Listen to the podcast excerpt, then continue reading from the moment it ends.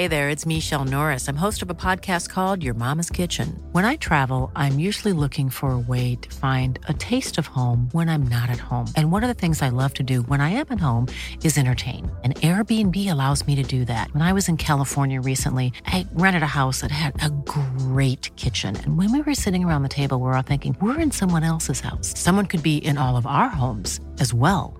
If you have a home, but you're not always at home, you have an Airbnb. Your home might be worth more than you think. Find out how much at airbnb.com/slash host.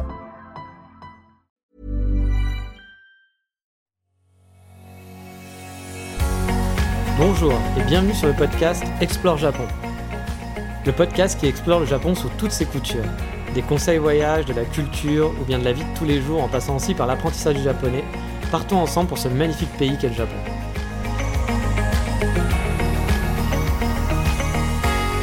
Bonjour à tous Quand on planifie un voyage vers le Japon, on va tomber très rapidement sur la notion de JR Pass.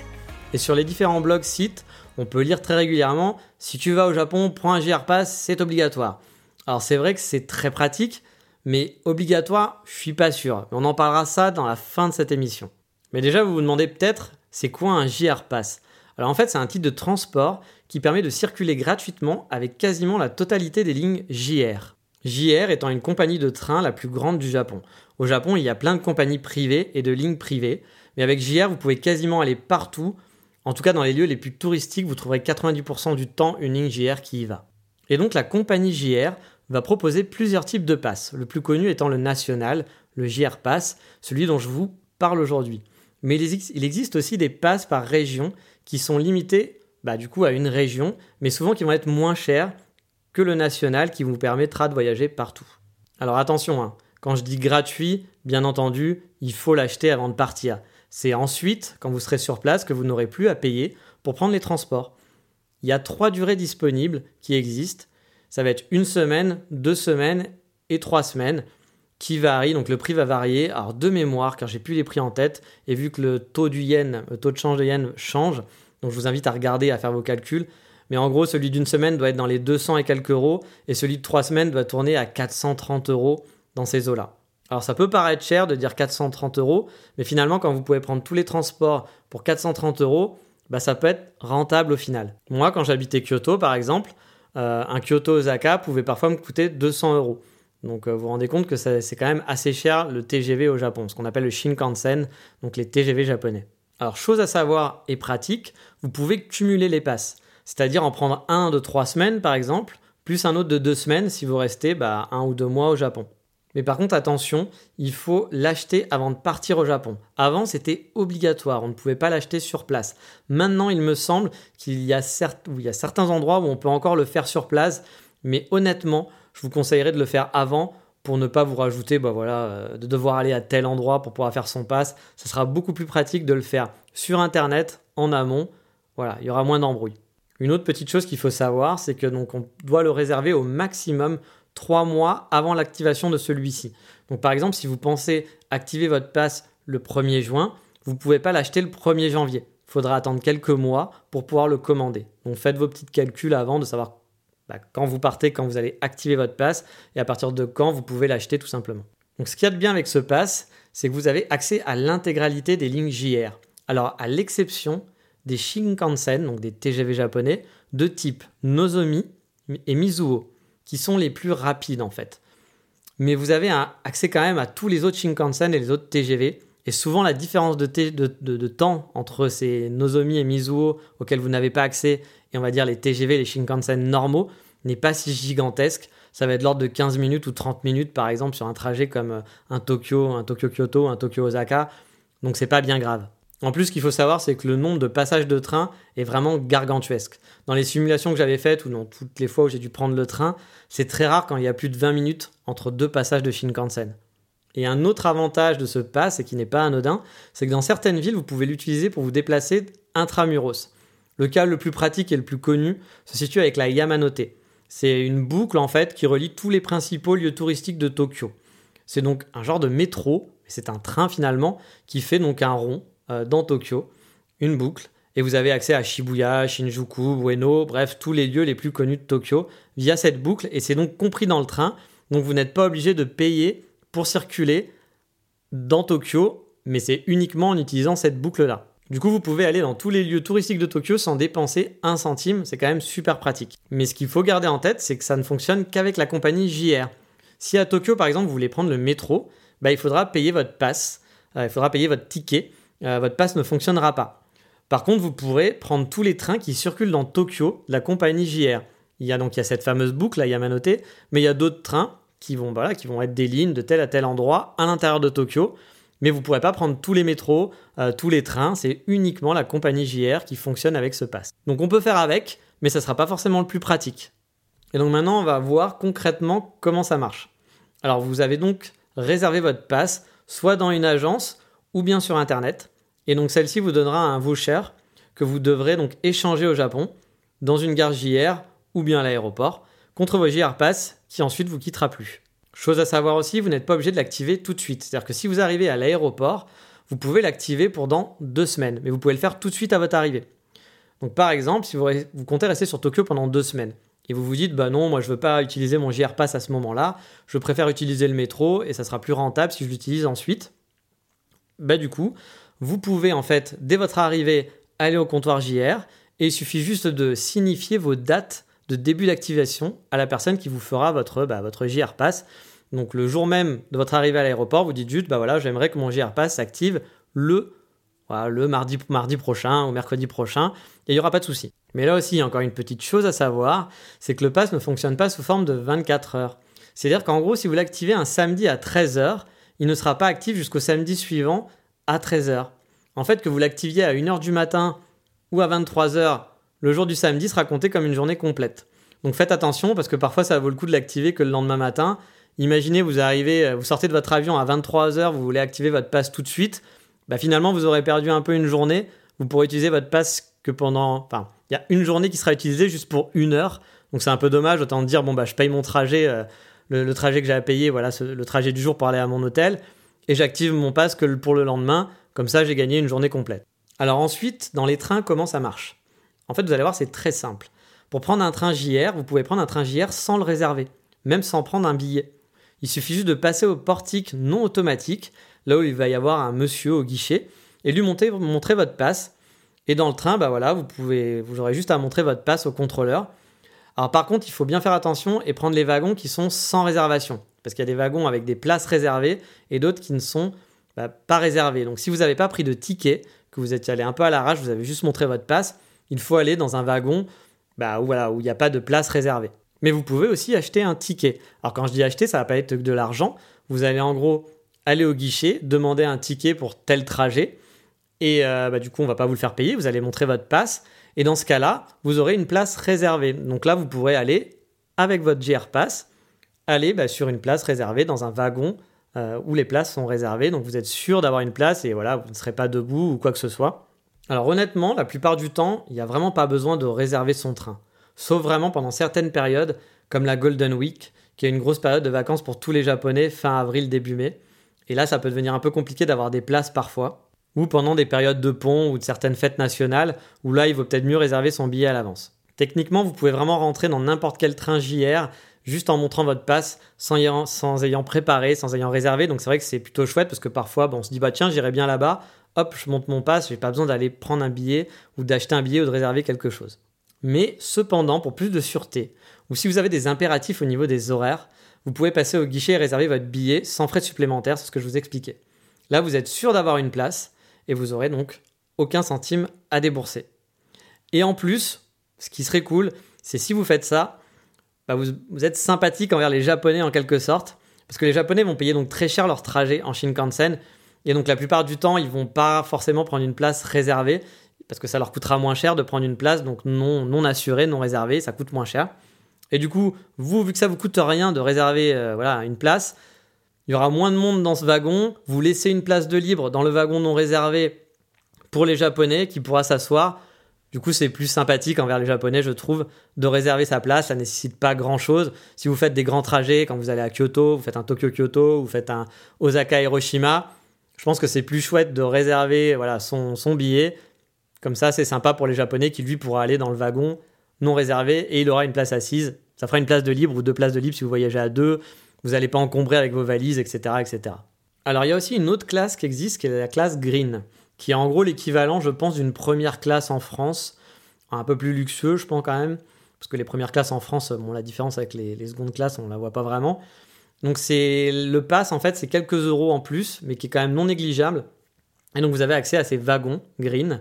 Donc, du coup, avec un JR Pass normal, vous ne pouvez pas aller dans ces wagons. Qui sont donc plus spacieux, a priori. Euh, mais bon, les trains japonais sont souvent quand même assez classieux et assez spacieux pour les jambes. Ça n'a rien à voir avec les trains français ou les TGV français. Et bon, a priori, je pense que c'est généralement moins, moins bondé aussi parce que bah, voilà, ça coûte plus cher. Mais bon, pour cela, il faut prendre un JR Pass Green spécifique auprès de votre agence. Je sais, honnêtement, je ne sais pas si ça vaut le coup. Si vous avez les moyens, voilà, vous avez beaucoup d'argent, pourquoi pas. Mais euh, moi, j'ai jamais pris ces passes et je, j'ai pas eu de problème en train, il y a de la place, euh, tout va bien quoi. Après, l'autre question qu'on se pose du coup avec ce fameux pass, c'est est-ce qu'on peut aller partout du coup avec ce train? Alors ma réponse, ça va être oui et non au final.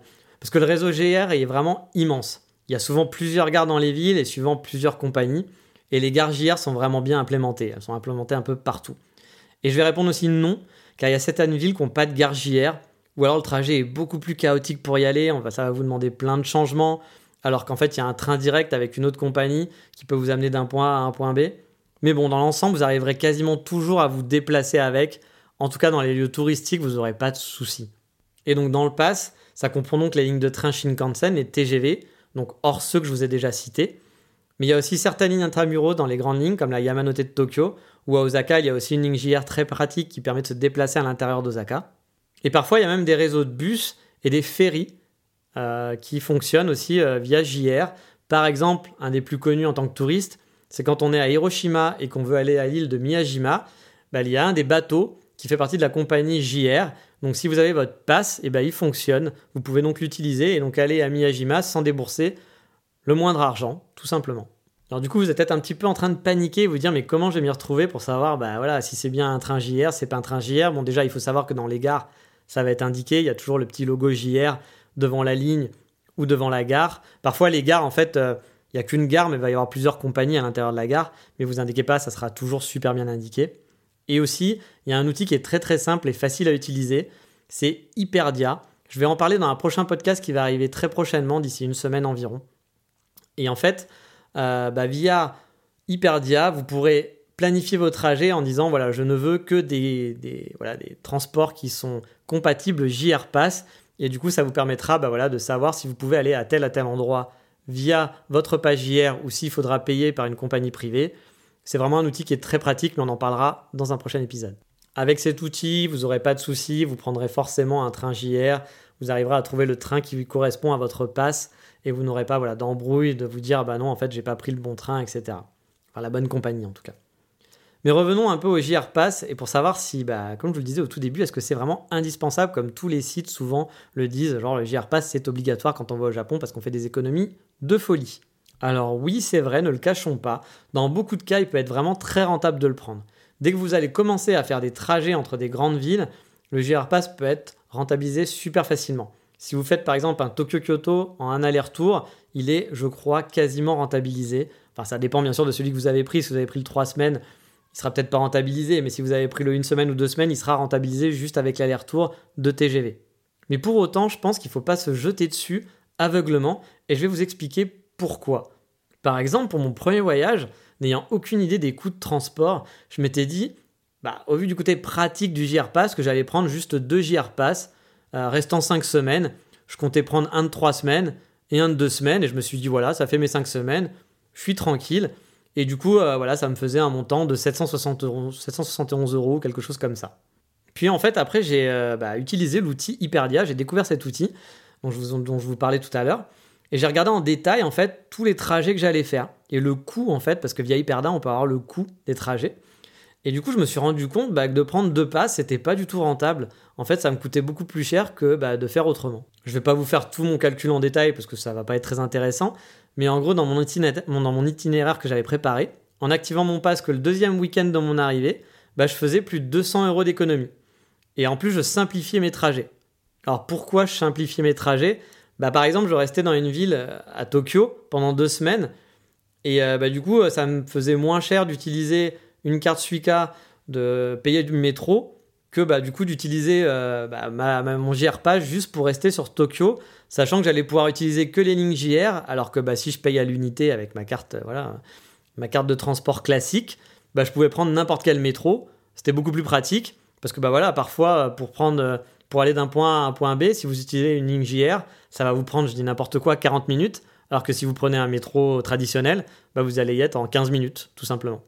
Donc ce que je vous conseille au final, c'est euh, sortir la calculette, sortir le fichier Excel, aller sur Hyperdia, mais encore une fois, je vais vous en parler bientôt, donc euh, voilà, vous inquiétez pas, je vais vous expliquer comment ça marche.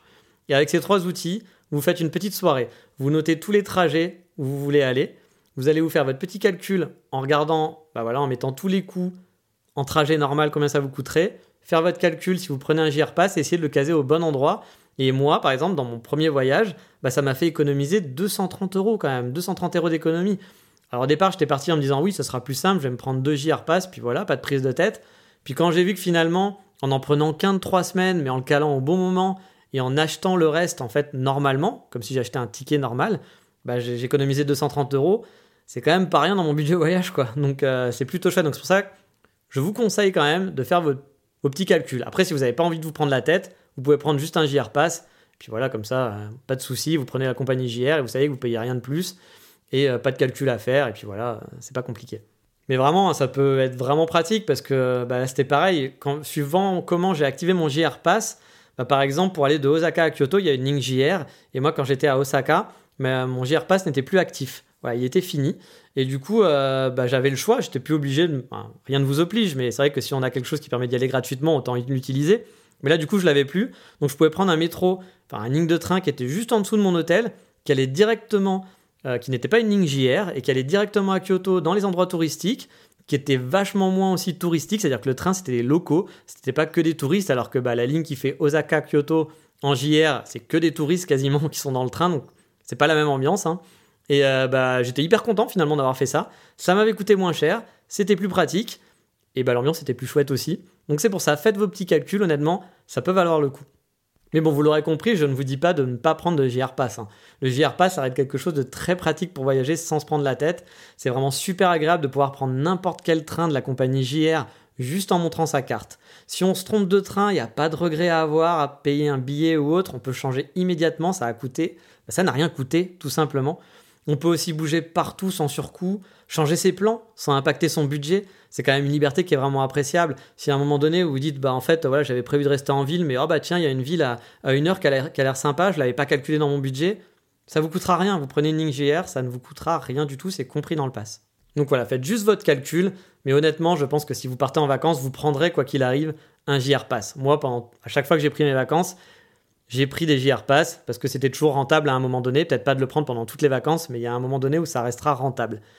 Par contre, un truc à savoir, c'est que si vous êtes étudiant ou si vous allez en PVT, vous ne pourrez pas avoir accès au JR Pass. Le JR Pass, c'est vraiment quelque chose réservé aux touristes. Les Japonais n'ont pas accès au JR Pass. Donc voilà, c'est vraiment quelque chose que vous pourrez utiliser que si vous êtes en mode touriste sur place. Mais maintenant, il est temps de passer au coup de cœur du moment.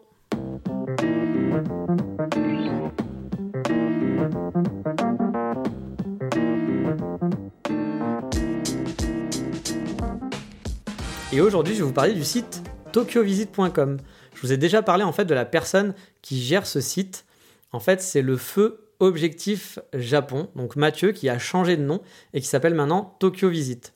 Alors je vous avais invité à regarder son compte Instagram, mais aujourd'hui je voudrais vous parler de son site simplement bah, parce qu'il m'a demandé de lui faire son site web pour ses activités de guide et c'est moi qui m'en suis occupé.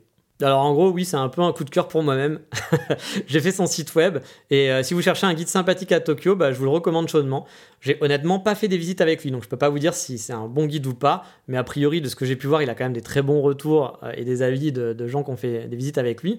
Mais bon, je vais pas vous mentir, hein, j'ai pas fait, euh, voilà, j'ai pas fait l'expérience. Autant les Japon Safari, je les ai pratiqués, je peux vous dire que c'est super chouette. Là, autant, je vais pas vous mentir, je vais pas vous dire que c'était la meilleure expérience de ma vie. Je ne l'ai pas fait. Mais bon, pour avoir discuté pas mal avec lui et donc travaillé sur son site, on a beaucoup échangé. Bah, c'est vraiment une personne super sympathique et qui est passionnée par le Japon, ça se voit. Et je pense que ça doit être un bon guide au vu de ce que j'ai pu voir. Il a l'air d'être vraiment chouette et de vraiment aimer sa ville, d'aimer Tokyo. et de vous faire visiter, bah, comme les Japon Safari, de visiter les Japon, le Japon autrement, de ne pas avoir un, un, guide touristique à l'ancienne, de visiter avec un ami. Je pense que ça peut être chouette. Donc n'hésitez pas à jeter un œil sur le site si vous êtes intéressé par ces activités ou si vous voulez juste voir bah, voilà, mes activités à moi parce que je fais des sites à côté. Donc euh, voilà. Et euh, bah, comme vous vous doutez, euh, bah, c'est pas sponsorisé, hein, il m'a pas payé pour ça, il m'a payé pour faire un site internet, mais pas pour que j'en parle derrière, euh, sinon je lui aurais demandé plus cher, forcément. Et puis je vous l'aurais dit, encore une fois, hein, je, le répète, hein, mais toutes les choses dont je parle ne sont pas sponsorisées. Et si un jour, c'était le cas, si un jour il y avait bah, quelqu'un qui me payait, je dis pas que je cracherais dessus, parce que bah, ça fait toujours un petit peu d'argent, c'est toujours cool, un travail mérite salaire, mais voilà, je le dirai et je serai honnête parce que je déteste le public rédactionnel et les gens qui ne disent pas euh, quand ils sont sponsorisés, qui vous parlent de quelque chose en disant que c'est super, alors qu'ils ne l'ont pas essayé, ou même qu'ils l'ont essayé, mais voilà, que c'était payé. J'ai rien contre ça, mais je pense qu'il faut être honnête dans ces cas-là. Mais là, j'en parle juste parce que bah je suis content de moi. Hein. C'est un site qui est en rapport avec le Japon. Donc ça m'a fait plaisir de faire ce site. Et encore une fois, c'est un, mec qui est vraiment sympathique. Et euh, je vous invite vraiment à aller voir ses photos, même si vous voulez pas utiliser, c'est voilà, vous voulez pas avoir de guide à Tokyo. Suivez-le sur Instagram parce que son compte Instagram est vraiment chouette. Il fait vraiment de magnifiques photos. Vous pourrez voir sur son, site, du coup, il, a, bah, il a mis des photos euh, qu'il fait en avant. Et euh, bah, c'était pour moi super chouette parce que du coup, j'avais un vrai contenu intéressant à mettre en avant. Euh, voilà, j'avais pas besoin d'aller chercher des photos sur une banque d'images ou autre. Il avait des photos vraiment cool, donc ça m'a aidé pour faire un site joli. Euh, et puis bah, vous verrez, j'espère qu'il vous plaira. Donc voilà, son site c'est tokyovisit.com si vous cherchez un guide. Ou alors vous allez voir donc sur Instagram Tokyo Visit. Il poste plein de photos juste pour le suivre. Je pense que vous en aurez plein les yeux, vous serez déjà content. Mais voilà, il est temps de se quitter. N'oubliez pas de partager l'émission si vous avez aimé, ou d'aller mettre une bonne note sur Apple Podcast, ou simplement vous abonner à la page Facebook qui est donc facebook.com slash explorejapon, ou d'aller sur mon compte Twitter, Dandy Kitsune. Là, c'est de la pub, comme vous pourrez raconter, mais c'est de l'autopub pour moi-même. Mais j'aimerais bien, voilà, pouvoir... Euh... Parce qu'en fait, voilà, ce que je n'aime pas trop dans les podcasts, c'est qu'il n'y a pas de plateforme où on peut échanger, comme YouTube. YouTube, on peut faire des commentaires, on peut répondre aux commentaires, et moi j'aime bien l'échange. Euh, voilà, avoir votre avis, savoir si vous aimez le podcast, s'il y a des choses que vous n'aimez pas pour essayer de l'améliorer, ou s'il y a des sujets euh, auxquels vous aimeriez que je parle, que je traite ou bah, juste pouvoir échanger avec vous, quoi, tout simplement, pour, parce qu'on a une passion commune. Et c'est vrai que voilà, il n'y a pas de plateforme sur les podcasts qui, permet, qui permettent de faire ça. Donc euh, bah, n'hésitez pas à rejoindre le groupe Facebook, enfin la page Facebook ou mon Twitter pour pouvoir discuter, faire connaissance tout simplement. Mais voilà, il est temps de nous quitter et dans le prochain épisode, on continuera sur la thématique du jour, vu que je vous parlerai donc du fameux Hyperdia et de Google Maps pour organiser votre voyage. C'est vraiment deux outils qui sont indispensables avant mais aussi pendant le voyage. Mais ça, on en reparlera dans le prochain épisode. Je vous dis à bientôt, ciao, mata, bye bye.